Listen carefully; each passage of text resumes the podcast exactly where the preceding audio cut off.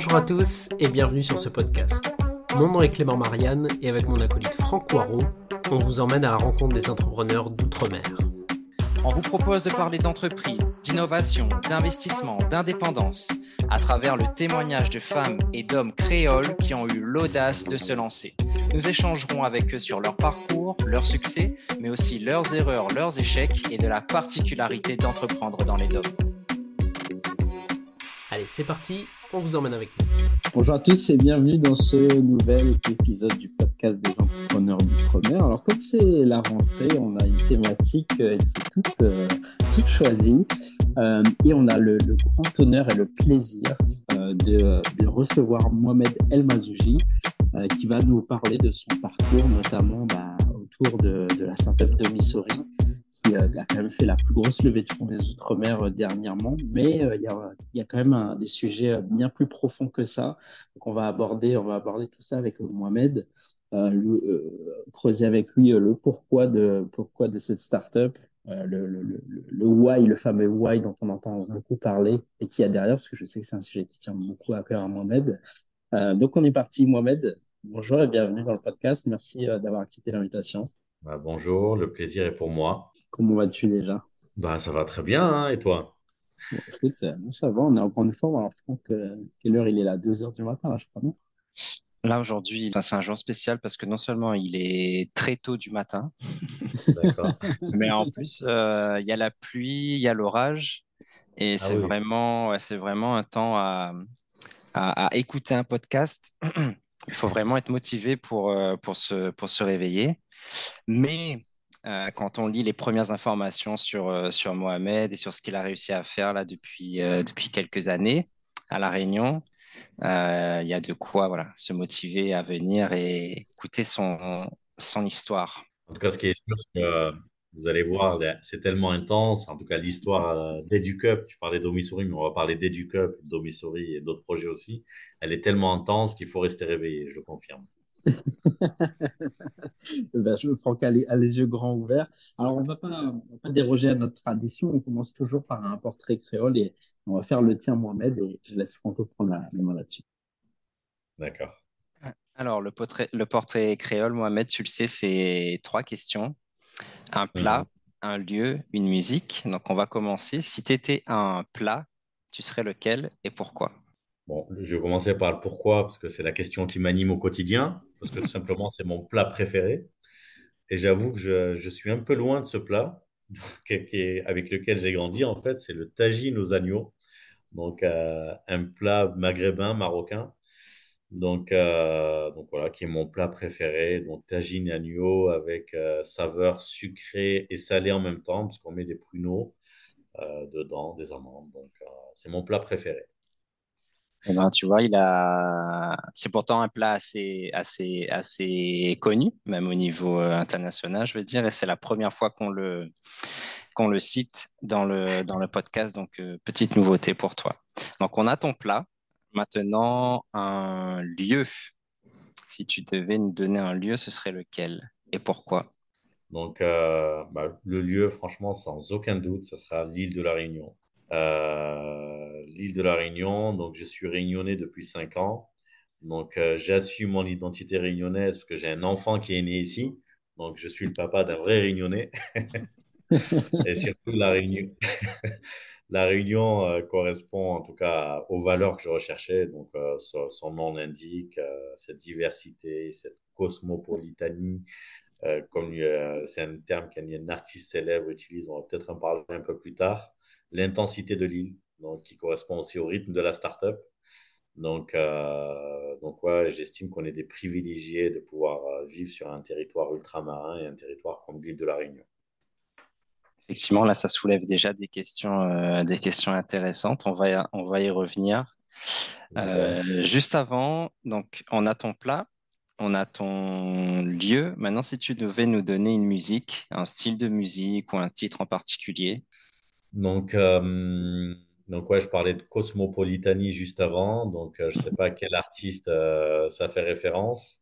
Mais en tout cas, une musique avec laquelle on s'ambiance souvent à la maison avec les enfants, qui est l'artiste préféré de la famille, hein, des enfants et de moi. Donc, c'est Soprano. donc, qui, est, qui, est, lui d'origine pas très loin des territoires ultramarins, puisque c'est les Comores. Mmh. Et Marseillais, donc, qui est dans ses chansons, au-delà du rythme et de l'intensité, etc. Donc, il aborde des sujets qui me parlent particulièrement. Donc, dessus, donc autour d'un public et le public de la classe populaire de manière générale et les sujets sociétaux qui vont avec. C'est vrai, Soprano, je trouve que c'est un artiste, il a à la fois des sons assez profonds qui vont parler plutôt euh, à notre génération. Et puis dernièrement, il a sorti des, il a sorti des, il a sorti des musiques dans lesquelles, euh, je sais pas, les enfants se reconnaissent beaucoup en fait. Moi, je vois aussi, j'ai un fils de, de 7 ans et il adore les, il y a certaines musiques de soprano qui, je sais pas, il adore. Euh, il comprend pas forcément les paroles ou quoi, mais le rythme est, le rythme est entraînant. Quand tu parles d'ambiance dans la maison, ça me, ça me parle. Et, en plus, Soprano, mais il aborde toujours des sujets vraiment profonds. D'ailleurs, en ce moment, on parle beaucoup d'harcèlement en France, harcèlement scolaire. Et alors que lui, il a sorti une musique sur le harcèlement scolaire il y a plusieurs années déjà. Donc, euh, il, traite vraiment dans, son art, de manière générale, des vrais sujets sociétaux. Alors, on va euh, tout de suite euh, enchaîner tu m'as tendu plusieurs perches là, Mohamed, pour passer à, la suite du podcast. J'hésite encore laquelle, laquelle choisir, mais je vais peut-être partir sur ce fameux plat là, le, fameux tagine aux agneaux. Donc, je vais partir de ça et te poser la première question pour embrayer sur ton parcours. Du coup, euh, tu es réunionnais de cœur depuis, depuis cinq ans, tu nous as dit, mais tu ne viens pas de La Réunion. Alors, est-ce que tu peux nous expliquer euh, euh, d'où tu viens, où est-ce que tu as grandi, qu'est-ce que tu as fait? Et qu'est-ce qui t'a amené à venir, à venir à La Réunion? Très bien, bah, avec plaisir. Donc, je suis né dans le sud de la France, dans un village dans le Gard donc euh, où autour il y a beaucoup de, champs agricoles. Mon père était, mon papa était ouvrier agricole, donc ma maman mère au foyer. Donc euh, ce sont tous les deux donc des immigrés. Ils sont arrivés en France euh, dans les années 70 et donc moi je suis né en France. Donc la particularité c'est que je viens d'un environnement très pauvre. mes deux parents n'ont jamais été à l'école. Donc, il y a un lien avec ce qui, ce qui va arriver après, parce qu'on va parler beaucoup d'éducation avec EduCup. Donc, euh, donc euh, par contre, ils nous ont donné euh, dans le foyer un environnement bienveillant. Donc très, très à l'écart, c'était des extraterrestres au niveau de la méthode dont ils ont éduqué leurs enfants, donc mes frères et sœurs et moi-même, donc de cet environnement qui était plutôt dur. Donc voilà ce qui a fait que j'ai eu un parcours scolaire honorable donc, euh, donc voilà, dans le sud de la France, j'ai fait une grande école d'ingénieur et ensuite j'ai euh, j'ai travaillé en tant qu'ingénieur-chercheur dans le secteur de l'énergie nucléaire, donc euh, au commissariat à l'énergie atomique pendant une petite dizaine d'années, donc jusqu'en 2019. Et donc voilà, par contre, j'ai toujours été très présent dans le milieu associatif pour aider les enfants, les adolescents à avoir un meilleur rapport, à construire une meilleure relation avec l'école. J'ai fait ça dans le sud de la France quand j'étais étudiant. Ensuite, à, Paris, lorsque j'étais ingénieur, je faisais ça vraiment dans, bénévolement. Et euh, donc, parce que cette thématique vraiment d'éducation et d'aider euh, les familles, les enfants de milieux, euh, de milieux plutôt populaires, de milieux pauvres comme celui dont je viens, donc de mieux s'épanouir au travers de l'apprentissage et du système scolaire. Vous avez vu, j'utilise le terme de s'épanouir et non pas le terme de réussir. On parle beaucoup de réussite, mais moi, c'est l'épanouissement qui va m'intéresser là chez les enfants. Et en 2019, donc euh, j'avais, euh, euh, j'étais confronté à deux problématiques. La première, c'était que je voulais quitter la région parisienne, qui était un environnement trop trop urbain pour moi par rapport à, celui dont je viens. Mmh donc, retourner en province. donc ça, c'était la, la, première chose. Et deuxième chose, c'est que j'adorais mon secteur d'activité, qui est celui de l'énergie nucléaire, mais mes activités associatives me parlaient de plus en plus et j'avais envie de consacrer, euh, en tout cas consacrer 200% de mon temps sur l'éducation. Et j'ai fait le choix, le choix de quitter euh, mon métier d'ingénieur, donc euh, ce qui n'a pas été compris par la majorité de mon environnement, comment faire des réussites, enfin réussir scolairement à ce point, avoir un diplôme d'ingénieur et quitter, et, quitter complètement ça. Donc j'ai démissionné pour, pour me dire, enfin pour développer mes propres projets éducatifs. Euh, et, c'est à ce moment-là, je me suis dit, bon, quitte à avoir, à avoir quitté son boulot, autant choisir un lieu de vie qui correspondrait le, plus à ce que je veux. Je me suis dit, bah, tentons l'île de la Réunion, parce qu'on m'en a beaucoup parlé en bien. Et c'est en 2019, ou juste après avoir quitté mon boulot, je suis venu à l'île de la Réunion pour faire un petit test de trois mois au départ. Et là, tu vois, ça fait cinq ans. Donc, euh, et durant cette période, il s'est passé tellement de choses, donc, et notamment la startup que j'ai fondée qui s'appelle EduCup, dont on va parler certainement tout à l'heure. Donc, voilà pour mon parcours. Eh ben, tu vois, cette interview, elle est, elle est très simple. Tu nous tends toujours euh, les bonnes perches au bon moment pour les bonnes euh, transitions. Et je vais passer la balle à, à, Clément. Donc, effectivement, tu nous as parlé euh, d'EduCup, la, fameuse euh, startup. Je vais, laisser la, je vais laisser la place à Clément qui a toute une série de, de questions à te poser à ce sujet. Ouais, carrément. Mohamed, j'ai déjà juste une première question sur ce que tu viens de nous expliquer. Toi, quand tu es venu à La Réunion, euh, tu dis que tu es, venu tester trois mois. Est-ce que tu es venu tester euh, la vie à La Réunion ou est-ce parce que quand tu as quitté ton boulot, c'était déjà dans l'objectif de monter ta boîte. Est-ce que tu vois, si tu t'es dit je vais tester à La Réunion ce concept, euh, tu vois, est-ce que c'était vraiment tu es venu à La ah Réunion pour entreprendre ou est-ce que c'était un mix des deux? Il y avait un, bah pour le coup un mix des deux parce que je quittais mon boulot. Donc, mhm. on sait ce que c'est quand on, veut, on quitte le salariat pour passer à l'entrepreneuriat. Donc, on a on a la chance d'être en France et de pouvoir avoir le chômage pendant deux ans. Mhm. Donc, je savais que j'avais deux ans pour monter un projet qui, qui, qui fonctionnerait. Bon, je suis venu à La Réunion. Premier objectif, c'était plutôt la, bon, la vie sociale. C'était des objectifs euh, personnels, mes enfants, l'environnement où est-ce qu'ils vont grandir. Je voulais qu'ils soient le plus souvent possible à l'extérieur, ce qui n'est pas le cas à Paris. On est enfermé quand même dans des appartements. Euh, donc très peu d'activités en extérieur. Ça, c'était les choix numéro un. Il est plutôt sur la qualité de vie. Choix numéro 2, très, très proche du choix numéro 1, bah, c'était est-ce que depuis La Réunion, je peux monter un projet? Qui est une start-up Et quand on parle start-up, c'est nécessairement un projet qui va avoir un rayonnement euh, sur un territoire qui est très large. Donc nécessairement, le rayonnement, il doit aller au-delà de La Réunion. Mm-hmm. Donc, euh, et vérifier si je pouvais trouver un environnement qui me permettrait de, faire ce projet à La Réunion. Et en effet, je l'ai trouvé très vite parce que euh, je suis arrivé au mois de mars. Euh, six mois plus tard, j'ai pu intégrer le village Baïséa à l'île de La Réunion, qui était tout neuf à l'époque. Et j'ai pu trouver l'environnement idéal pour développer euh, sa startup. Et l'avantage de l'île de La Réunion, pour, le coup, c'est que des villages Baïséa, il y en a à Paris, il y en a ailleurs en, France hexagonale. à La Réunion, voilà, je combinais les deux. Donc, l'environnement professionnel qui me permettait de développer le projet, l'environnement personnel qui me permet d'être dans les meilleures conditions. Hmm. Donc, euh, j'ai validé ces deux critères et c'est pour ça que je suis resté ici. Génial. Et quand tu es arrivé, du coup, que tu lances, euh, enfin, que tu arrives à La Réunion, est-ce que tu as déjà l'idée de ce que tu vas faire ou tu sais juste que tu vas intervenir dans le secteur de l'éducation, mais sans savoir exactement quoi? Ah oui, non, j'avais déjà l'idée. Donc, je suis arrivé, parce que ce que j'ai fait là aussi, euh, euh, bon, il y a souvent des salariés, des personnes qui sont en salariat qui me posent la question, oui, je veux entreprendre, etc. Mais j'ai peur de démissionner et ensuite euh, ne pas avoir d'idée.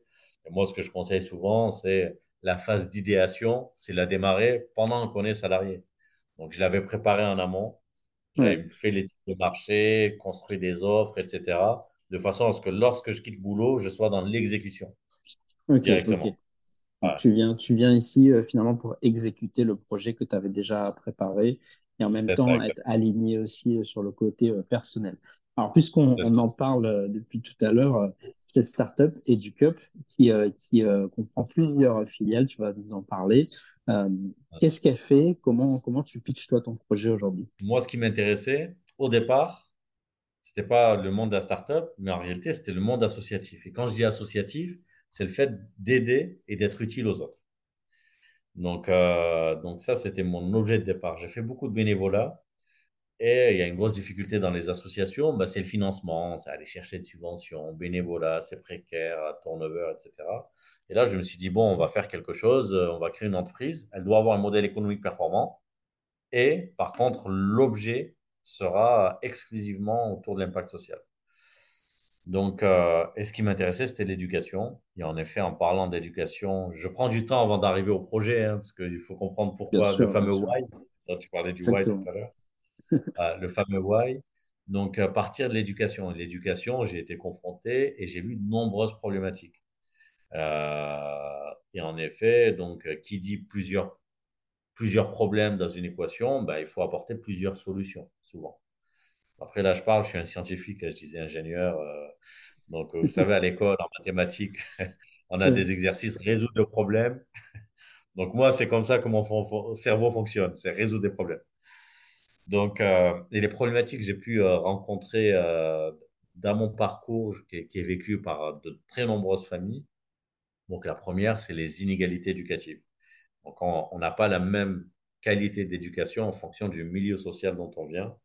Pourtant, on a la chance d'être en France et d'avoir un système scolaire qui fait, qui, qui, fait partie des systèmes scolaires qui ont le plus de budget, le plus de moyens mis en œuvre à l'échelle mondiale.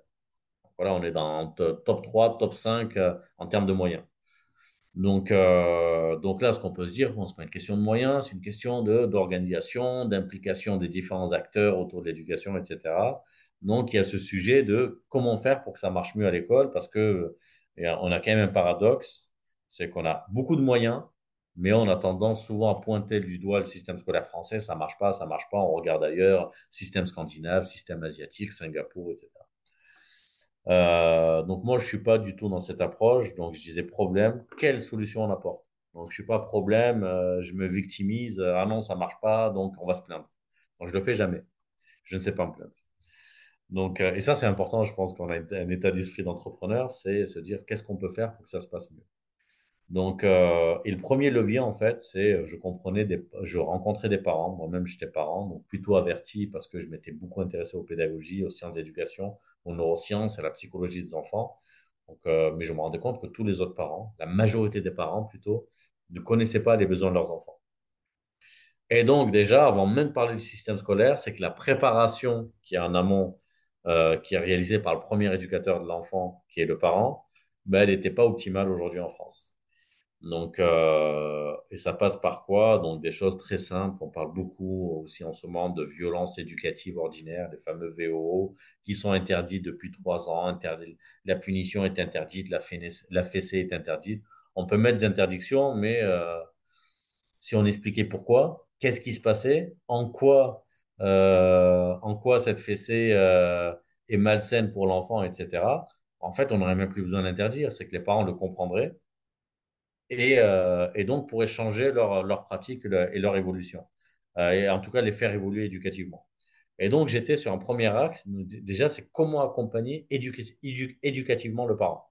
Pour moi c'est le socle, c'est l'axe principal des projets éducatifs que j'allais porter. Donc c'était le parent. Donc, euh, parce que moi, je rencontre hein, des parents qui punissent leurs enfants, qui leur crient dessus, qui leur mettent des petites fessées encore aujourd'hui, qui l'assument. Ils disent, bah, on éduque, hein. c'est pour son bien, ça a pas de mal. Et donc, ce que je vois, c'est qu'ils ont des bonnes intentions. Ce pas des parents malveillants. Il y a des bonnes intentions, mais ils s'y prennent mal par méconnaissance, par ignorance. Et donc, premier levier, c'est développer des projets qui allaient montrer aux parents, qui allaient expliquer aux parents pourquoi ça, ça ne fonctionne pas. C'est-à-dire cette approche traditionnelle, parce que c'est une, éducation traditionnelle, hein, et quelle approche il faut avoir? Donc, des choses très simples. moi, je disais mes parents, euh, ils étaient très bons éducateurs alors qu'ils n'ont jamais été à l'école. Ils ne savent pas lire et écrire, mais c'était intuitif. Donc, euh, donc, bienveillance, confiance. Ils ont vraiment développé la confiance en nous, l'esprit critique, etc. Et euh, jamais de coups, jamais de cris. Vraiment, c'est vraiment l'éducation dans laquelle j'ai grandi. Alors que les copains d'enfance et les cousins avec lesquels j'ai grandi, ils avaient des parents violents physiquement. Et donc, c'est pour ça qu'on était des extraterrestres euh, par rapport à l'environnement dans lequel on était. Et pour nous, ça s'est bien passé. Et tous les autres, à 15 ans, 16 ans, ils ont arrêté l'école, etc. Et pourtant, ils avaient des parents qui étaient censés les avoir mieux éduqués. Encore une fois, traditionnellement. Donc maintenant, moi, ce que j'ai, euh, le projet, c'était expliquer aux parents, bon, quand vous, vous criez sur un enfant, vous lui mettez une fessée, vous le punissez, voilà ce qui se passe dans son cerveau. Il y a du stress, de l'anxiété, il y a des hormones qui se développent, et ces hormones ont pour effet de ralentir le développement neuronal.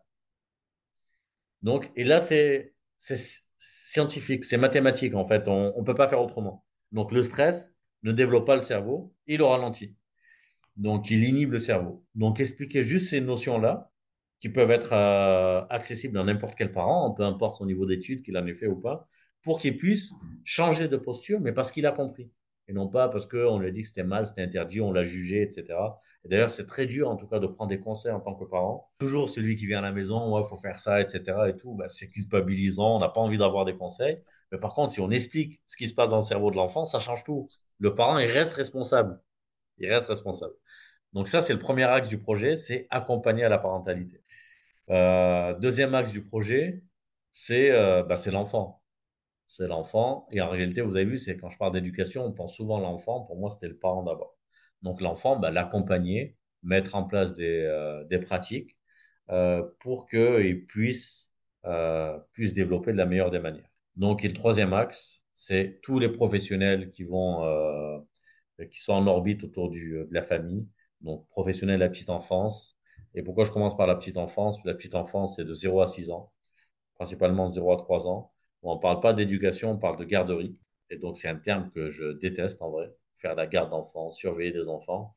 Alors que eux, ce dont ils ont besoin, c'est qu'ils puissent ben, s'épanouir, qu'ils puissent nouer des interactions, qu'ils puissent se nourrir intellectuellement. Ils ont vraiment besoin de beaucoup de nourriture. C'est euh, former ces professionnels pour qu'ils puissent non pas garder les enfants, mais les accompagner dans leur développement pendant le temps de garde. Parce que la garde d'enfants, ce n'est pas le besoin des enfants, c'est le besoin des parents. Et donc là, c'est revenir sur le besoin des enfants. Donc là, c'est les trois axes. Donc les parents, les enfants et les professionnels. Donc on est sur un projet avec des solutions complexes. Et donc pour revenir sur EduCup, maintenant, comment je le pitch, parce que c'était ta question. Euh, j'avais besoin de faire cette grosse introduction.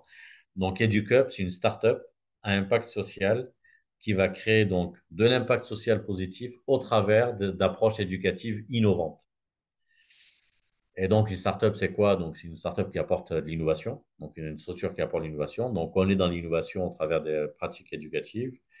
Et une startup, c'est une, euh, structure qui a une capacité justement de, euh, scalabilité qui est importante, qu'on peut déployer ses services n'importe où. Et donc là, c'est quand même au cœur du projet, c'est qu'on peut le déployer n'importe où il y a des parents et des enfants. Donc ça va, on, est assez rassuré là-dessus. Et donc l'autre sujet, vu qu'on est sur l'impact social, on est sur l'accessibilité. C'est de pouvoir la déployer, la déployer auprès de tous les parents.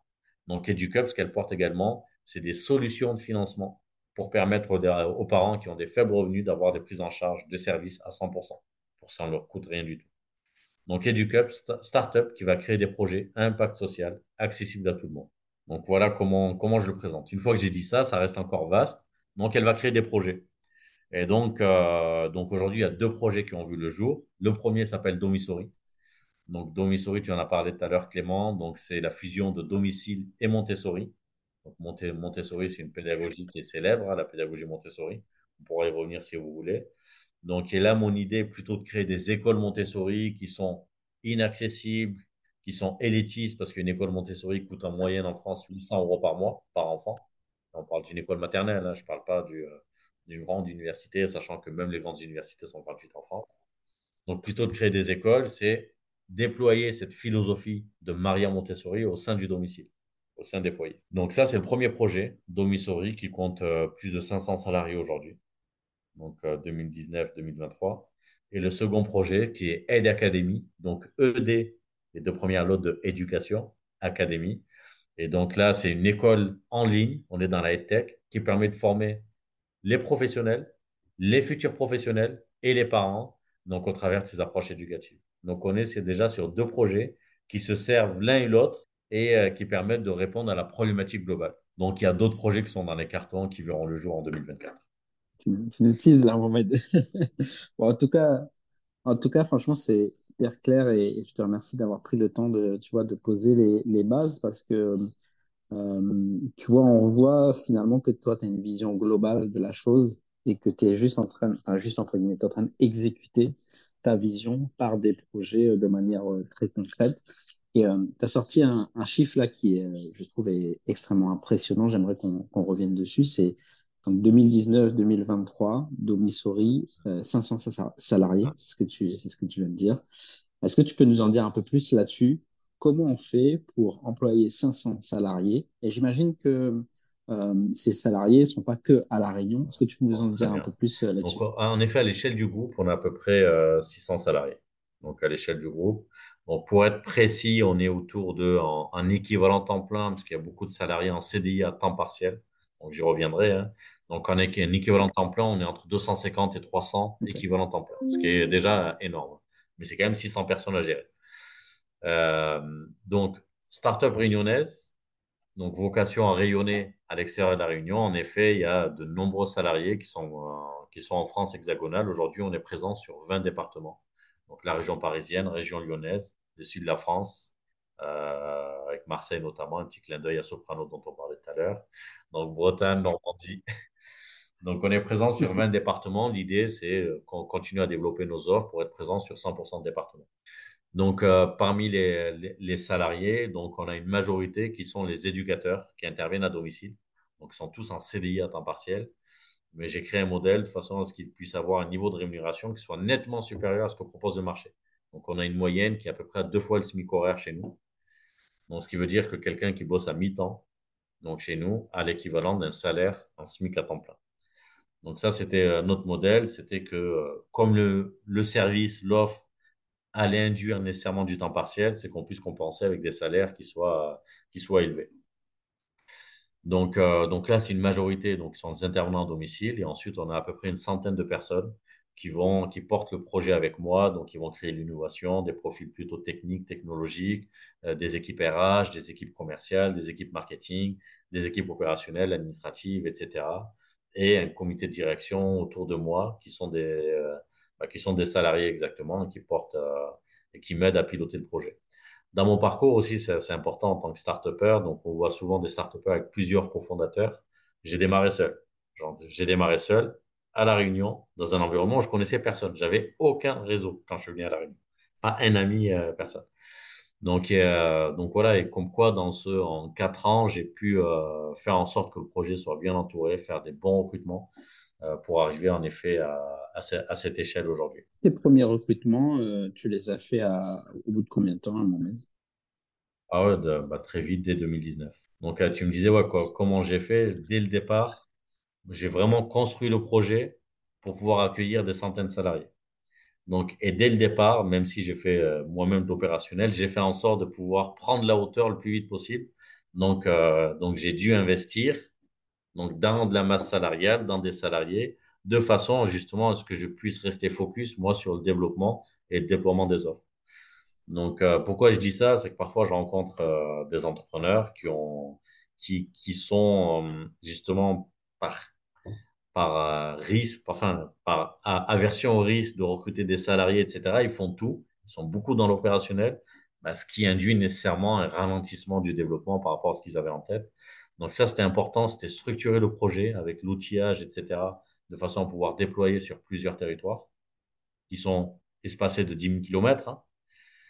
et, euh, et, ensuite pouvoir mettre, euh, mmh recruter euh, rapidement. Donc, j'ai mes premiers recrutements, je les ai fait à La Réunion, mais aussi en, en métropole. Et là, typiquement, bon, si on prend un cas, un cas pratique, parce que tu vois, nous, nous, on veut vraiment savoir les détails un peu croustillants. En fait, je trouve que c'est ta démarche et ton projet est intéressant et, et je voudrais pas qu'on passe, tu vois, à côté de choses très concrètes que tu pourrais nous, donner. C'est là, tu, vois, quand tu recrutes ton premier, enfin, tes premiers salariés, comment ça se passe concrètement? Quand tu dis que tu mets des outils euh, Est-ce que tu peux nous en dire un peu plus sur justement comment tu déclines ces premiers recrutements à 10 000 km de, distance? Parce que finalement, cette thématique que tu abordes, euh, il y a beaucoup d'entrepreneurs ultramarins qui rencontrent, vont rencontrer euh, ce sujet-là. Comment tu as fait concrètement ça? Bon, Je pense première étape, en effet, c'est euh, bon, il faut maîtriser le cœur du système. Donc, quand j'ai le cœur du système, les outils, les processus, procédures, etc., essayer d'automatiser, même au démarrage, je démarrais sur Excel. Donc, faut pas se mentir, j'ai tout fait sur Excel.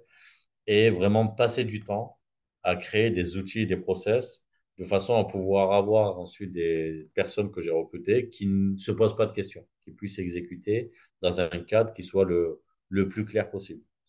Encore une fois, c'est, euh, ça n'a pas été parfait dès le premier coup. J'ai démarré sur Excel, on a restructuré trois ou quatre fois en, en quatre ans. Donc c'est nécessaire, mais dès le départ, en effet, j'ai pensé pour pouvoir automatiser et industrialiser le fonctionnement de l'entreprise et avoir des équipes qui puissent le répliquer peu importe où elles sont. Euh, peu importe où elles sont. Donc ça, c'est le premier point. Deuxième point, en effet, des équipes qui étaient distantes.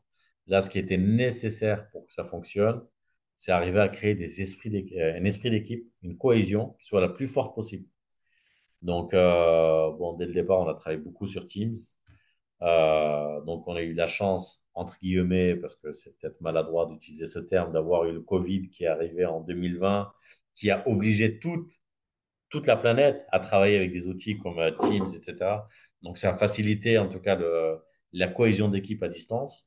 Mais pour le coup, j'étais euh, un peu précurseur là-dessus, parce que tout, tout se faisait à distance. Il y avait dès le départ zéro papier. Donc, je refusais d'avoir des documents papier, essayer de tout digitaliser, etc. Donc, c'était 2019. Donc, ça, c'est le premier axe, vraiment industrialiser, automatiser, process et euh, se projeter, euh, se demander à chaque fois que je développe un process, est-ce que celui qui est à La Réunion et celui qui est à Marseille ou celui qui est en Quimper peut le déployer de la même manière sans qu'il se pose de questions? Donc ça, c'est euh, vraiment le, premier axe. Et ensuite, en termes de recrutement, donc là, c'est euh, euh, là pour le coup, je recrute aussi à ma façon. Je ne respecte pas du tout les règles de recrutement RH classique. je ne suis pas allé chercher les compétences nécessairement.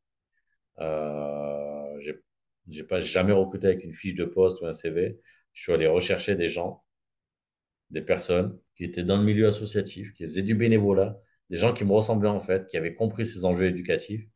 Et euh, donc, même s'ils n'avaient pas la compétence, je les ai recrutés parce que je me suis dit, si on a le sens, si on a compris le sens du projet, on se tape dans la main et la personne, elle va faire de son mieux pour développer les compétences. Et euh, clairement, les trois premières années, j'ai recruté exclusivement comme ça.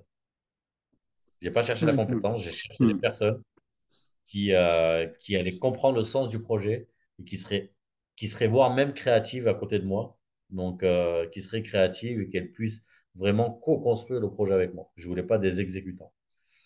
Et donc, euh, pendant trois ans, j'ai fait que des recrutements comme ça et c'était indispensable, surtout quand on est fondateur seul. Et même, je dirais, même si on a des cofondateurs, on est deux ou trois, je pense que c'est important que les premiers salariés, les 10, les 20, les 30 premiers, ils aient la même vision que les fondateurs, qu'ils soient impliqués au même niveau, qu'ils soient des profils créatifs et qu'ils co-construisent le projet. Donc, euh, donc je dirais c'est les deux axes sur lesquels, euh, enfin, sur lequel je suis allé et qui a très bien fonctionné pour moi. Moi, quand je t'écoute, euh, Mohamed, je, suis assez, je suis assez scotché en fait par deux choses. De un, c'est un peu les, les chiffres. Tu vois comment en quatre ans, avec un Covid au milieu, tu as réussi quand même à atteindre des, objectifs qu'on voit, voit pas beaucoup. Euh, dans l'écosystème ultramarin en tout cas. Première chose. Et deuxième chose, c'est de voir comment tu en parles avec euh, une tranquillité euh, assez déconcertante, on va dire. Du coup, moi, j'aurais une, première question. Donc, tu as dit, quand tu as quitté ton boulot en, en 2019, tu avais déjà eu toute cette phase d'idéation, tu avais déjà pensé le projet. Du coup, là, la question qui me vient en tête, c'est aujourd'hui, on est à 4 ans. Euh, post-lancement. Donc, c'est assez, c'est assez court. Est-ce qu'aujourd'hui, euh, tu es dans les. Enfin, aujourd'hui, EduCup, est-ce, qu'elle, est-ce que ta startup ressemble à ce que tu avais imaginé il y a quatre ans En termes de trajectoire et de vision, on comprend bien que, que oui, le why est toujours là. Mais en termes de chiffres, en termes de rayonnement, tu disais tu es dans 20 départements. Est-ce que ça, tu l'avais déjà imaginé et vu venir? Allez, on fait une petite pause de 3 secondes dans le podcast. Toi qui es en train de nous écouter, si le podcast te plaît, pense à liker, commenter, nous mettre une note, ça nous fera très plaisir et ça donne de la visibilité à notre invité. C'est bon, tu as mis ton like, tu as écrit ton commentaire, tu as mis ta note, c'est parti, on passe à la suite. Je, l'avais imaginé parce que je savais que je voulais être sur toute la France et à terme je voulais être sur, sur d'autres continents et ce qui m'intéresse c'est le continent africain également. Donc, euh, par contre, si je dois me revenir à Mohamed de 2019 et qu'on lui montre comment c'est en 2023, je pense que c'est même encore mieux que euh, la manière dont je me projetais.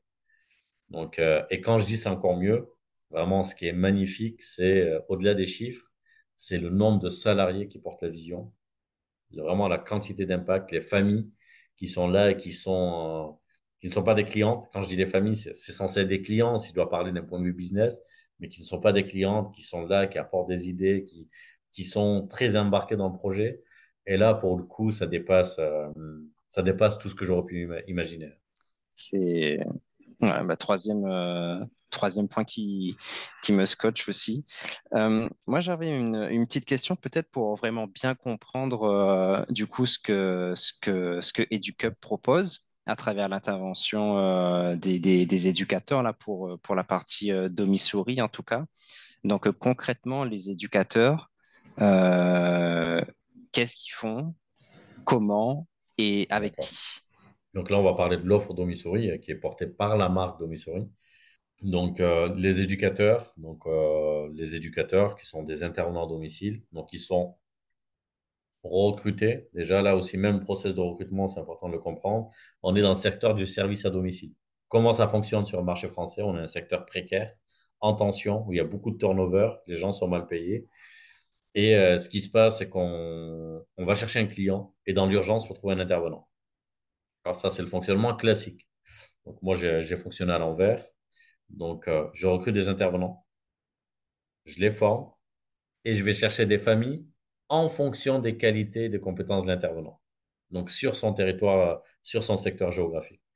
Donc ça, c'est ce modèle. Et ensuite, l'intervenant, donc ils sont tous différents. Donc même s'ils ont une base de formation qui est la même, donc la philosophie de Maria Montessori, cette posture bienveillante qui va développer la confiance chez l'enfant, l'autonomie, euh, l'esprit critique.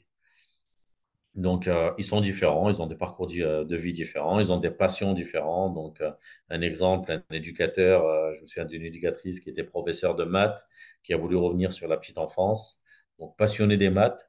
Puis, je, je demandais quelles étaient ses autres passions, elle me parlait de pâtisserie. Donc, et j'ai développé avec elle les ateliers pâtisserie donc dans, dans Domisouris. Donc, elle intervient au domicile des familles pour mettre des ateliers de pâtisserie où l'enfant va développer des compétences en mathématiques. Donc, addition, euh, soustraction, etc. Et tout. Donc, euh, donc, tout ça, ça reste dans les valeurs de Domisouris.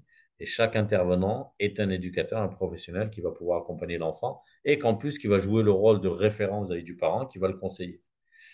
Donc, euh, donc lorsqu'il intervient au domicile, donc le parent n'est pas présent. Par contre, il va échanger avec l'éducateur. Ce que je voulais, c'est que le parent puisse voir le résultat sur l'enfant, l'évolution, et qu'on suscite un intérêt chez lui pour qu'il puisse, euh, pour puisse lui-même rentrer dans cette démarche, qu'il puisse euh, profiter de nos programmes de formation. Donc là, j'ai donné un exemple cette éducatrice. Ensuite, on a des éducateurs, des intervenants qui sont, qui sont bilingues, par exemple, des anglophones, des arabophones, euh, hispanophones, germanophones, etc., qui, eux, vont mettre des ateliers en immersion en langue étrangère. Donc, pour que l'enfant développe l'apprentissage d'une langue étrangère. Donc, euh, on va le faire sur les, autres les autres compétences de l'enfant, le langage, l'écriture, la lecture, etc. Donc, il intervient au domicile, donc une fois ou plusieurs fois par semaine, sur des contrats de 12 mois. On ne fait jamais de ponctuel. Ce que je veux, c'est que ce soit régulier. Donc, on est sur 12 mois. Donc, euh, régulièrement, nous, une vraie relation avec l'enfant, avec le parent, et on fait évoluer l'esprit qui règne dans la famille. Donc, voilà pour, euh, pour. Et tout cela, bien sûr, sur euh, la base de prestations de garde d'enfant. Parce qu'on est dans le service à la personne et c'est la, ça reste de la garde d'enfant. Et durant le temps de garde, on fait de l'éducation. Contrairement aux autres acteurs qui ne sont pas dans l'innovation, ils font de la garde. Et donc, vous imaginez un peu le. Enfin, je sais pas si vous avez un peu la caricature du babysitter qui met l'enfant devant le dessin animé, babysitter qui est sur son téléphone en train de scroller peut-être sur les réseaux sociaux. Donc, ça, c'est ce qui n'existe pas du tout chez nous. Moi, tu sais, je, je, je, t'écoute là depuis, depuis tout à l'heure et, et, tes paroles me parlent parce que moi aussi, mon fils, on a, on a, pris la, la on a fait la décision de le mettre dans un environnement euh, Montessori. Euh, justement parce que euh, enfin je trouve que on n'a pas retrouvé dans le dans dans dans, dans l'école publique et pas seulement publique je veux dire une école privée qui suit les mêmes les mêmes standards on n'a pas trouvé ce qu'on voulait apporter à notre enfant tu parlais beaucoup de bienveillance euh, il a fait une première année en public et ça, ça, c'est pas que ça s'est mal passé, mais il y a des choses qui se sont passées et on s'est dit c'est peut-être révélateur de ce qui peut se passer après au quotidien.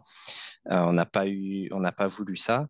Et, voilà, la, bienveillance, euh, cultiver la curiosité, etc. Et effectivement, nous on a vu, on a vu cette évolution-là. Tu vois, tu disais, tu, tu, veux mettre le parent devant l'évolution de, de l'enfant, et c'est vrai que c'est assez, euh, c'est assez fort en fait comme, euh, comme évolution. Surtout comme tu disais, euh, c'est très ludique en fait les ateliers.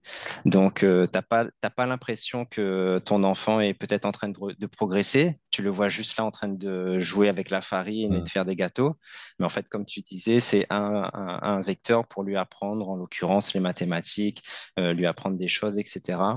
Et il y a un côté où on dit en fait finalement l'enfant il sait des choses, mais il n'a pas conscience qu'il sait ces choses-là. Et je trouve que cette, euh, cette euh, philosophie Montessori, elle est, elle, est, elle est intéressante. Alors toi, tu nous as dit que par rapport, tu vois, à ton parcours, euh, tu as bénéficié d'une éducation qui était, tu employé le mot un peu extraterrestre, peut-être par rapport du milieu où tu venais, par rapport au contexte dans lequel tu étais. si on prend encore un petit peu plus de, de hauteur, là, toi, euh, à partir de ça, à partir de tes activités associatives, euh, Montessori, en fait, ça arrive à, ça arrive à quel, à quel moment? Tu as dit hein, que tu étais très, euh, un papa très averti aussi.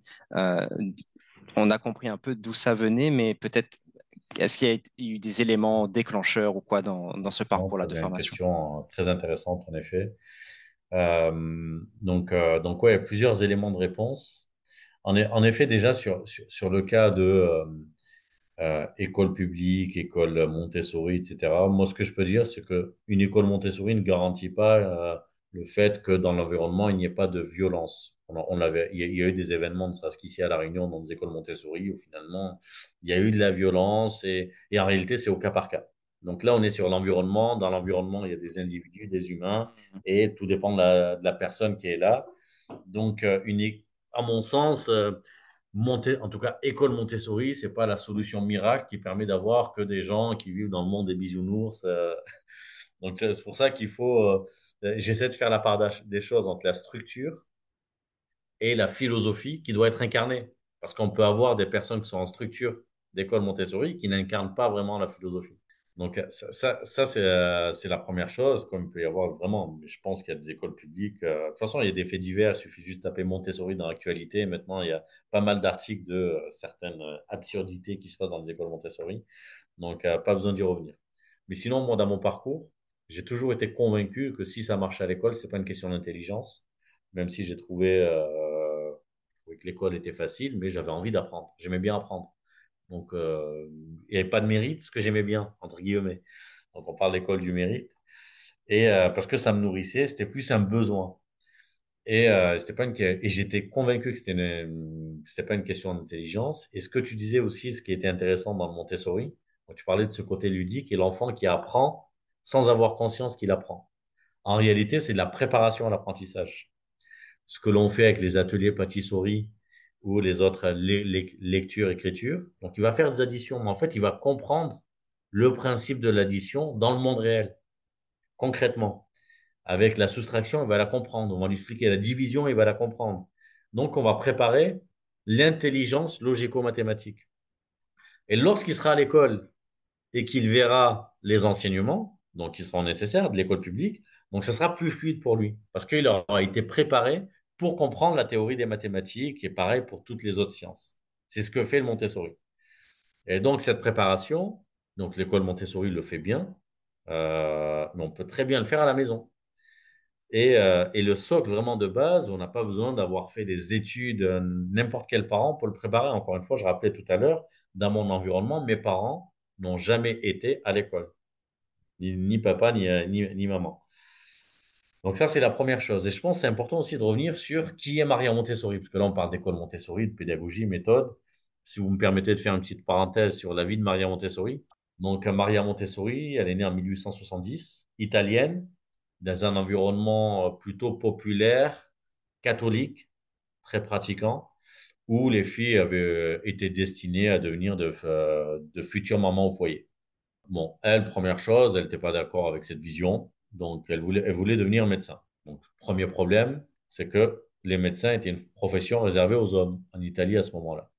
Donc, euh, déjà, on ne fait pas d'études, une femme ne fait pas d'études, et médecin, c'est un métier d'homme. Donc, elle s'est battue. Donc, premier, premier frein qu'elle a eu, c'est ses parents, sa famille, son environnement, etc. Elle a, elle a, étudié et euh, elle, a pu, euh, elle a pu intégrer une école de médecine. Donc, première femme avoir intégré une école de médecine en Italie et première femme à être devenue médecin en Italie. Donc, déjà, premier exploit, on voit aussi par rapport à son, son environnement, son milieu social, ce qu'elle a réussi à faire. Donc, ça m'a parlé. Moi, dans ma famille, personne n'avait fait des études avant moi, j'étais l'aîné, etc. Tout le monde finissait ouvrier agricole. Vraiment, c'est personne n'avait euh, euh, dépassé le cap euh, du brevet. Donc ça, c'est la première chose. Ensuite, elle a exercé en tant que médecin dans quelques années. On se dit première femme médecin en Italie, elle va faire une carrière brillante de médecin. Au bout de quelques années, 3-4 ans, j'ai plus, le nombre d'années exactes, elle a décidé de quitter son métier de médecin pour se consacrer à l'éducation des enfants de milieux très pauvres. Et ce qui lui a donné l'élément déclencheur, c'est que son premier poste, elle a pris en hôpital psychiatrique. Et dans l'hôpital psychiatrique, on traitait, les enfants et les adultes de la même façon. Elle s'est dit, moi, je vais les traiter différemment, les, enfants, je vais les séparer des adultes.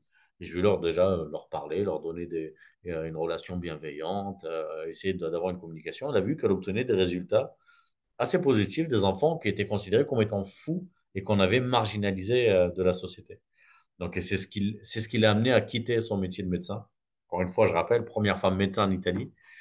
Donc, une aberration pour aller fonder, non pas des écoles, mais elle a fondé des maisons des enfants. Donc, elle a accueilli les enfants de milieux pauvres, de bidons, euh, des bidonvilles, des enfants orphelins qui étaient abandonnés à la naissance. Euh, donc, pour les accueillir dans cette maison, pour leur donner de la bienveillance, de la confiance, de l'autonomie, de la rigueur, de l'organisation, de l'ordre, la vie pratique. Au fur et à mesure, elle a développé des outils pour préparer leur apprentissage. Elle n'a jamais donné de cours. Elle a développé du matériel pour apprendre les additions, mais sans expliquer que c'est des additions, pour apprendre les soustractions, sans expliquer que c'est. Et au fur et à mesure, elle a expliqué ça. Et au bout de quelques années, elle s'est dit bon, maintenant qu'ils euh, ont l'air de comprendre, d'apprendre, ils ont l'air euh, intelligents, elle vient pas du tout du monde d'éducation. On s'est dit bon, je vais voir ce qu'ils valent si je les compare à des enfants de milieu euh, bourgeois qui vont à l'école. Donc, elle leur fait passer un concours qui permettait de valider le passage de la primaire au collège, donc qui était le même que les autres enfants de milieu bourgeois. Et ces enfants à elle, les enfants de la rue, ont eu les meilleurs résultats. Donc, ça crée un buzz, euh, euh, une tollée générale à Rome, etc. Qu'est-ce qui se passe là? Comment les enfants euh, orphelins, des fous là-bas, sont meilleurs que nos enfants? Donc c'est là où on s'est beaucoup intéressé à Maria, Maria Montessori, donc le dictateur en place à l'époque, Mussolini s'est intéressé à elle. Si, elle arrive à faire ça avec ses enfants, c'est qu'on peut mettre au profit sa méthode au service de la, dictature. Donc c'est là, pour des raisons politiques, elle a choisi de s'exiler. Donc elle a vécu en Inde, même expérience, avec des enfants différents culturellement. Les paradigmes ne sont pas les mêmes, les mêmes. Donc elle a pu obtenir les mêmes résultats. Donc elle a vécu aux États-Unis, aux Pays-Bas, Là, on est sur une culture plutôt germanique.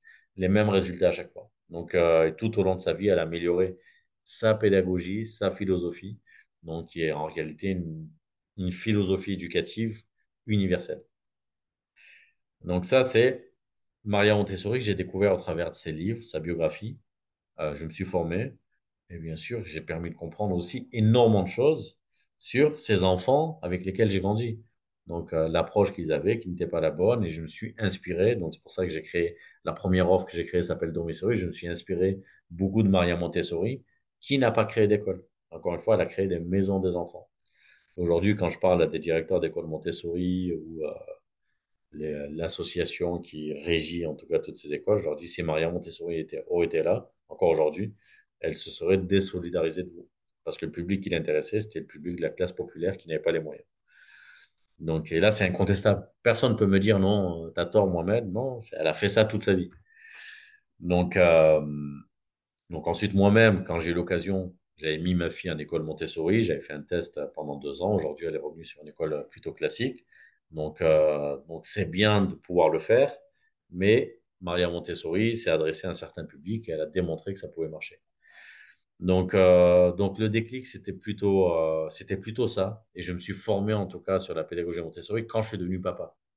Donc c'est pour ça le déclic dans ma vie. Donc c'était en 2013 et là on est en 2023. Je dis souvent que j'ai 10 ans d'âge en tant que papa. D'ailleurs ma fille elle a eu 10 ans hier, c'était son anniversaire. Donc important. ça. Les 10 ans. je lui ferai passer le message. Elle écoutera le podcast. Donc, euh, et c'est à ce moment-là, en fait, où j'ai passé un cap, en tout cas au niveau de mon approche. La première partie de ma vie, c'était mon parcours, moi, en tant qu'élève, enfant, je le partage avec d'autres enfants. La seconde partie de ma vie, quand Sarah est entrée dans, ma vie, c'est je suis papa, je me pose plein de questions et euh, je voulais tout, du coup accompagner les autres parents au travers de tout ce que j'ai appris. Donc là, ça a été un vrai déclic. Donc Sarah, qui m'a permis de connaître Maria Montessori et ensuite d'en arriver jusque-là. Et en réalité, euh, je dis souvent de Sarah, qui a, qui a 10 ans aujourd'hui, hein, c'est la fondatrice du fondateur, parce que si je n'étais pas passé par ce parcours, je n'aurais jamais créé du cup. Et d'ailleurs, on la voit, on la voit souvent, tu l'emmènes souvent avec toi dans tes, euh, dans tes aventures euh, entrepreneuriales. J'ai vu d'ailleurs qu'elle-même a lancé un, un, un, petit projet sur lequel tu, tu l'accompagnes. Euh, du coup, j'en profite pour, pour poser cette question. C'est comment toi, tu, euh, tu gères, tu vois, ce quotidien de papa entrepreneur et euh, tu vois, on imagine un peu ton, ton quotidien qui doit quand même être assez, euh, assez chargé.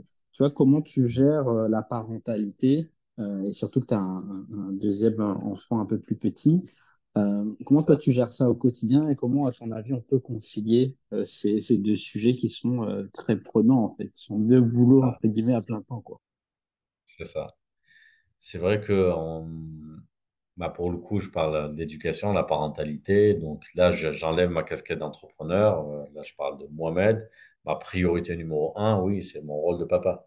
Euh, si je réussis dans l'entrepreneuriat et que je rate euh, mon rôle de, papa, la relation avec mes enfants et l'éducation de mes enfants, bah, c'est quand même un gros échec.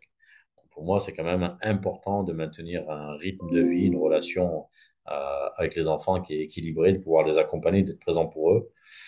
Donc, euh, comment j'ai réussi à le faire? Donc, euh, on a la chance d'être à La Réunion, ce qui est un petit décalage horaire qui n'est pas très important.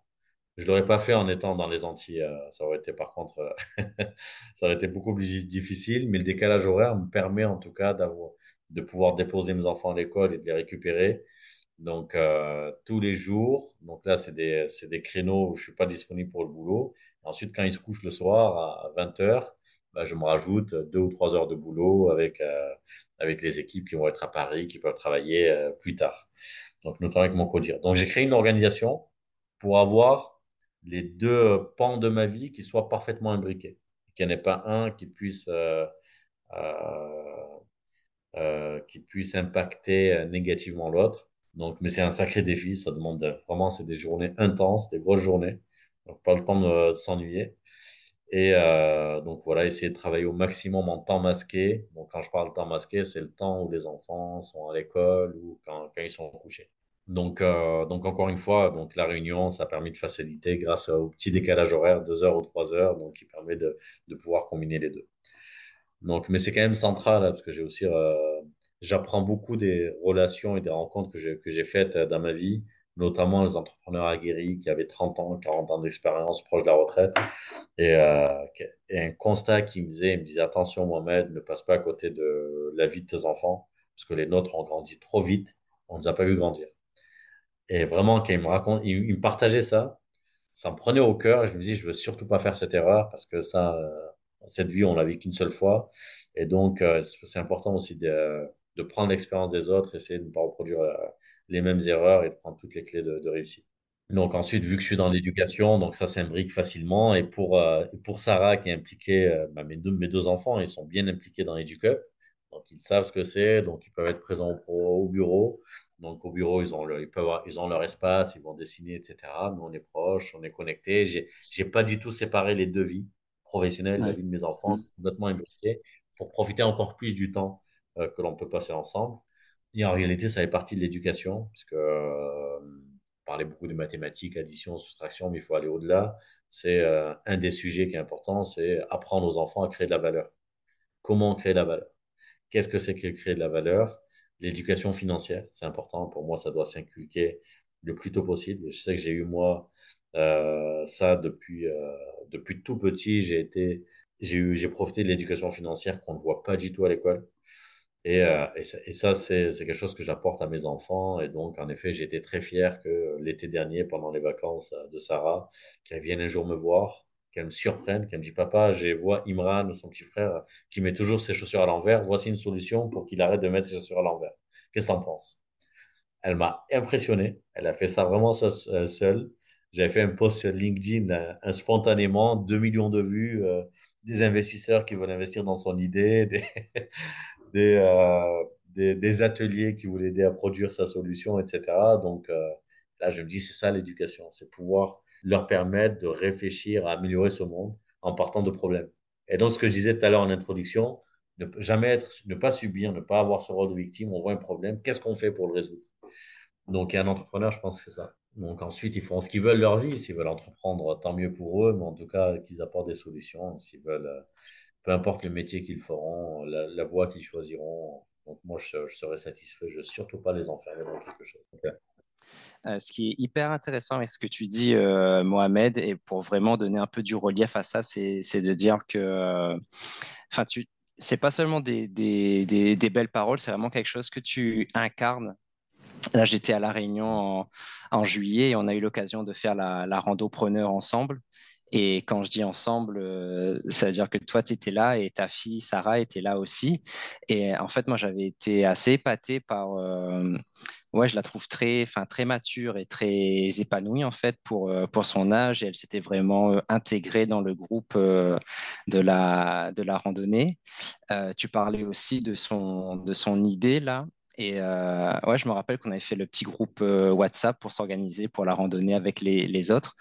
Et tu nous avais envoyé en fait le post LinkedIn qui expliquait un peu euh, ce qu'elle avait fait. Et j'ouvre le truc, je vois, ouais, il y a, je sais pas, il y avait 50 j'aime. Et puis après, deux, trois jours après, je reviens dessus pour vraiment reprendre connaissance des, des éléments. Et là, je vois comment ça a buzzé. On était à, je sais pas, 12 000, 15 000 likes, je sais pas combien de commentaires. Donc, euh, ouais, ouais, ça avait, ça avait bien, ça avait bien, bien buzzé.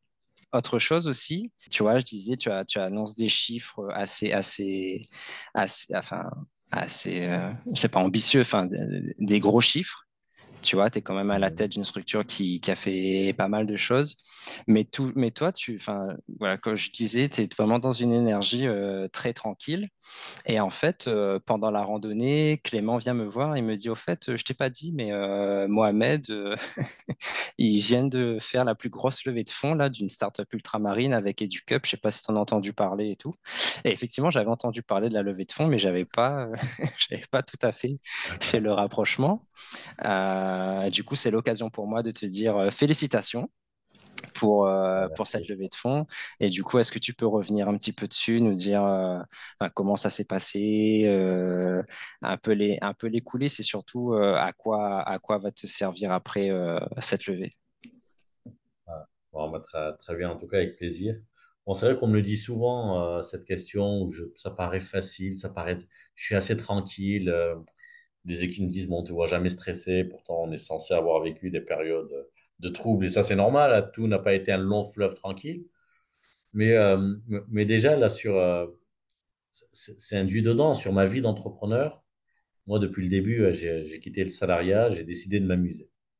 Donc là, tous les jours, hein, je, viens pour m'amuser, je travaille pas. Donc quand je dis je travaille pas, c'est je suis là pour œuvrer, j'ai aucune, je mets aucune pression, clairement. Et avec les équipes, pareil, la manière de manager, ça c'est important, c'est il n'y a pas d'objectif. Donc faites votre mieux. Voici ce que l'on pourrait faire. Si on fait mieux, tant mieux. Si on fait moins, il n'y a pas d'objectif. Allez, pas de pression. On y va, on s'éclate. Et chacun fait de son mieux. Donc, euh, à partir du moment où on est dans cet état d'esprit, on fait de notre mieux et peu importe le résultat, on est satisfait. Bah déjà, ça, ça décontracte, ça détend. Donc, euh, ensuite, sur la levée de fonds, donc, moi, j'ai fait un choix. Comme je disais tout à l'heure sur les salariés, je cherchais des cofondateurs. Il y en a des dizaines et des dizaines. Hein. Aujourd'hui, des cofondateurs. Pour les euh, fonds d'investissement, je voulais aussi des, non pas des investisseurs, je voulais des partenaires. Je, je les rencontrais, je leur disais, je veux un partenaire. Et pour vous dire la petite histoire, quand je faisais, euh, bon, il y a tout un process pour lever des fonds. Aujourd'hui, j'ai cinq fonds d'investissement avec moi. Et ensuite, dans le process final, il y a une sorte de, euh, un comité où on doit pitcher devant mmh. un certain nombre de directeurs du fonds d'investissement. Et j'y allais avec ça, y compris le, le comité final. Donc, euh, donc c'est la première fois qu'il voyait une enfant qui est venue à ces comités. Mais, euh, mais ça se passait bien. Donc, c'est peut-être pour moi une manière de rester dans le monde des enfants, j'en sais rien, je ne sais pas pourquoi je fais ça, mais en tout cas, d'un point de vue rationnel, je fais ça pour que Sarah puisse voir et qu'elle puisse apprendre, euh, voilà, tout en s'amusant, sans aucune pression. Donc, euh, donc, mes investisseurs, ils auraient pu se dire, il ne nous prend pas au sérieux, le mec, mais non, ils ont investi. Hein. et par contre, sur le choix des investisseurs, c'est euh, important d'avoir que des investisseurs qui partagent euh, mes valeurs, qui comprennent vraiment le projet. Et j'ai été très exigeant là-dessus. Je ne suis pas allé chercher de l'argent, je suis vraiment allé chercher des partenaires. Et là, c'est important d'être dans une posture où on va choisir nos investisseurs. Et euh, je rencontre souvent des start qui, après une levée de fonds, me disent on a perdu notre nature, on a reçu trop d'impression, les investisseurs, etc. La relation, c'est compliqué. Donc, moi, ce n'est pas du tout le cas. Au contraire, on a pu les embarquer dans l'aventure. Et là, vraiment, c'est un, conseil important que, je donne, c'est bien choisir ses investisseurs. Donc moi, ce que j'avais, j'avais une liste. Je me suis dit, je vais prendre que des investisseurs qui sont de cette liste. Donc je voulais la Caisse des dépôts, Banque des territoires. Je les voulais absolument. Et j'ai tout fait pour qu'ils soient avec moi. Donc ils sont avec nous aujourd'hui. Donc euh, il y a un gros fonds d'investissement, un des premiers dans le monde des startups, des startups à impact social, c'est INCO, qui a investi trois fois chez nous avec des fonds différents. Donc, euh, on a une super relation avec eux, notamment avec un fonds qui est un fonds créé par Generali, donc un, grand groupe euh, d'assurance santé prévoyance. Donc, on a Make Sense, que vous connaissez peut-être, un grand groupe associatif aussi, qui investit dans des startups à impact social.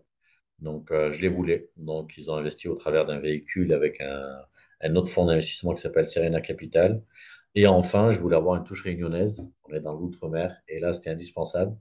Donc, euh, et j'ai pu avoir, donc, euh, il y a deux fonds d'investissement seulement La Réunion qui investissent sur le startup. C'est un des deux. Et je pense le plus intéressant parce que euh, il investit en utilisant de, l'argent qui appartient à la région Réunion pour le coup.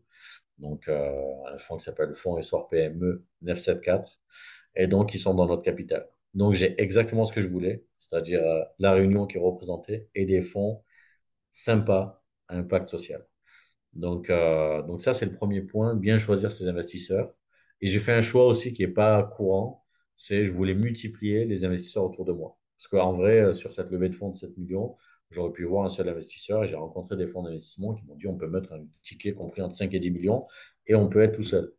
Ça ne m'intéressait pas, je voulais avoir plutôt avoir, comme je disais, plusieurs partenaires parce que plus j'en ai, plus j'en plus on a une force qui est importante. Et là, quand je parle de force, ce n'est pas la force financière, c'est ce qui va nous aider à faire, des conseils qu'on va avoir, etc. Et pour la petite histoire, le monde de la finance qui est très masculin en France, je crois qu'on parle de 80%, 80 d'hommes dans le monde de la finance. Donc, je ne sais pas comment je fais. Ça ne mes, ça faisait pas partie de mes intentions. Mais j'ai un comité qui est 100% féminin. Donc, j'ai que des fonds d'investissement avec des femmes. Donc, très rare, mais, mais comme quoi, donc, mais c'est, euh, en réalité, c'est important aussi de parler de la, du pouvoir du féminin. Je vais pas parler des femmes, mais du féminin autour vraiment de l'impact social, l'utilité sociale, etc. Et il y a aussi, euh, il faut leur rendre hommage et honneur. Donc, euh, la grande partie des, effectifs est, représentée par des femmes dans le projet. Donc, c'est aussi ce qui nous a permis d'être là. Donc, donc voilà pour pour les conseils que je peux donner. je pense qu'on a vraiment tout intérêt à ce qu'il y ait de plus en plus de femmes dans l'entrepreneuriat parce qu'on peut vraiment créer des entreprises vertueuses et euh, qui soient vraiment utiles et qui améliorent la société. Le message, le message est passé. Donc, il y a eu cette, euh, cette euh, grosse levée de fonds à 7 millions d'euros. Pour moi, ça soulève ah. deux questions. Peut-être une présentation, tu vois, rapide de à quoi va servir cet argent c'est quoi les, projets, euh, les projets à venir. Et puis, euh, une deuxième question, peut-être plus personnelle. Il va y avoir un changement d'échelle, encore une fois, pour, euh, pour EduCup. Comment ça t'impacte, toi, en tant qu'entrepreneur? Donc, pour la première question, les 7 millions d'euros, en effet, c'est pour financer la croissance et c'est principalement 80% des fonds vont financer la masse salariale. Donc des recrutements que nous allons faire en plus sur des nouveaux territoires et euh, approfondir la croissance sur le les territoires où on est présent. Donc ça, c'est 80% de l'investissement et il va y avoir à peu près 20% qui permettra de financer euh, la structuration, le, digital, euh, pousser encore la, digitalisation plus loin possible, non pas pour déshumaniser, mais pour mettre le digital au service de l'humain, justement. Donc, on n'est pas là, donc on est quand même sur un, sur un projet où il y a beaucoup d'humains, et là, j'y tiens. Et donc, l'objectif en 2027, c'est d'atteindre 3000 salariés. pour que l'on comprenne, donc c'est principalement vraiment du, ce qu'on appelle fonds de roulement, fonds de roulement et la masse salariale.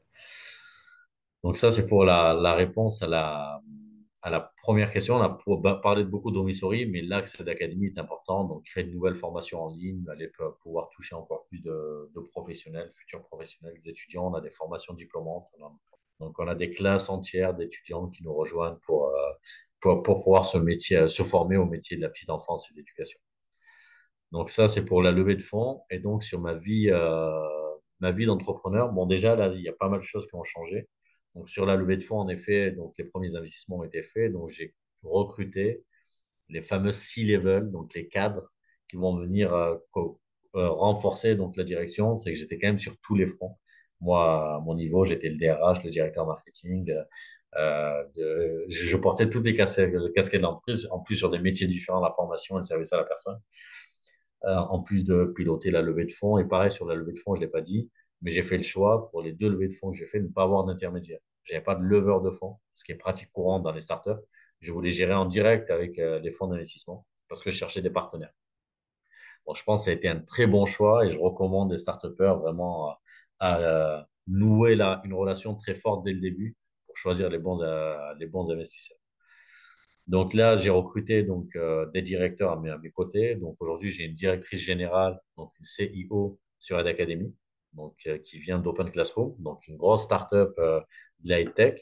Donc elle était directrice marketing d'Open Classroom. Donc euh, j'ai recruté donc une directrice marketing chez Domisouris qui vient aussi du monde des startups, qui avait fait pas mal de choses, donc une senior donc, qui vient porter la stratégie marketing de Domisouris. J'ai recruté une COO donc euh, une sorte de bras droit que j'ai sur euh, EduCup, de manière transverse.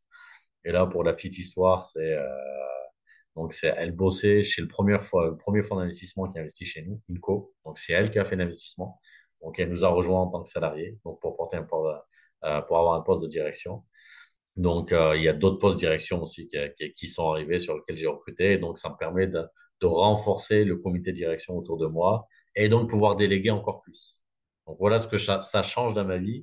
Et donc prendre encore plus de hauteur. Et là aujourd'hui, je suis complètement, euh, quasiment complètement concentré sur le développement de nouveaux projets notamment, parce que c'est ce qui m'intéresse. Je disais, EduCup, c'est une machine à projet. On en a créé deux et j'aimerais bien créer des nouveaux. Et moi, c'est ce qui m'anime. C'est vraiment cette innovation, créer des projets et, euh, travailler là-dessus. Aujourd'hui, je travaille par exemple sur, je suis en train de regarder le secteur d'accompagnement des personnes âgées à domicile. Donc rien à voir avec la petite enfance, mais on est sur une approche Montessori qui est très similaire et j'aimerais l'inclure dans, dans. Donc ce que ça change, c'est ça. La petite frustration, c'est que ça m'éloigne un peu des équipes. Donc j'ai besoin d'être proche avec les équipes. Du coup, on a créé une organisation où on a créé des comités où je peux échanger avec les équipes, euh, euh, toutes les équipes, parce qu'on disait il y a 600. Donc aujourd'hui, on a créé un process de recrutement où on recrute à peu près 50 intervenants à domicile par mois vous imaginez le nombre de candidats. Donc, je parle à tous les candidats systématiquement. Et comment on a fait? On a fait, on a mis en place un rendez-vous hebdomadaire avec un live qui ressemble à ce podcast, hein, mais en visio. Euh, en visio, je parle aux candidats de la semaine. Je leur présente le projet. On a un temps d'échange qui peut durer euh, une heure et demie. Donc, ça me permet de rencontrer tous les salariés et ça, c'est vraiment important pour moi. Donc, euh, on a dû s'adapter, on trouve toujours des solutions et pour moi, je prends encore plus de plaisir à, le faire parce que je garde le, lien avec tout le monde, mais avec un projet qui change d'échelle. C'est hyper intéressant et on sent que euh, tu pourrais nous parler encore des heures et des heures de ce projet-là et nous, on pourrait t'écouter encore des heures et des heures. C'est vraiment hyper intéressant. Euh, on arrive euh, aux dernières minutes de ce, de ce podcast et je vais relaisser la main à, Clément qui avait peut-être encore une ou deux questions à te poser avant d'embrayer sur la fameuse fin avec les questions rapides. Ouais, peut-être euh, peut-être des questions très simples. C'est pour tous les gens qui s'intéressent à ton projet, qui ont envie de suivre ton aventure, euh, comment, on te, comment on retrouve tout ça? Quelles sont les, ressources euh, importantes lesquelles, euh, sur lesquelles on va pouvoir suivre votre aventure? Déjà, j'aime beaucoup échanger avec, avec du monde. donc, au maximum, j'essaie de le faire. Donc, pour tous ceux qui veulent échanger déjà en direct avec moi, donc c'est tout à fait possible. Je suis sur LinkedIn, Mohamed El Mazouji. Donc, euh, franchement, ce sera toujours un plaisir et je fais, je fais en sorte de pouvoir échanger en direct.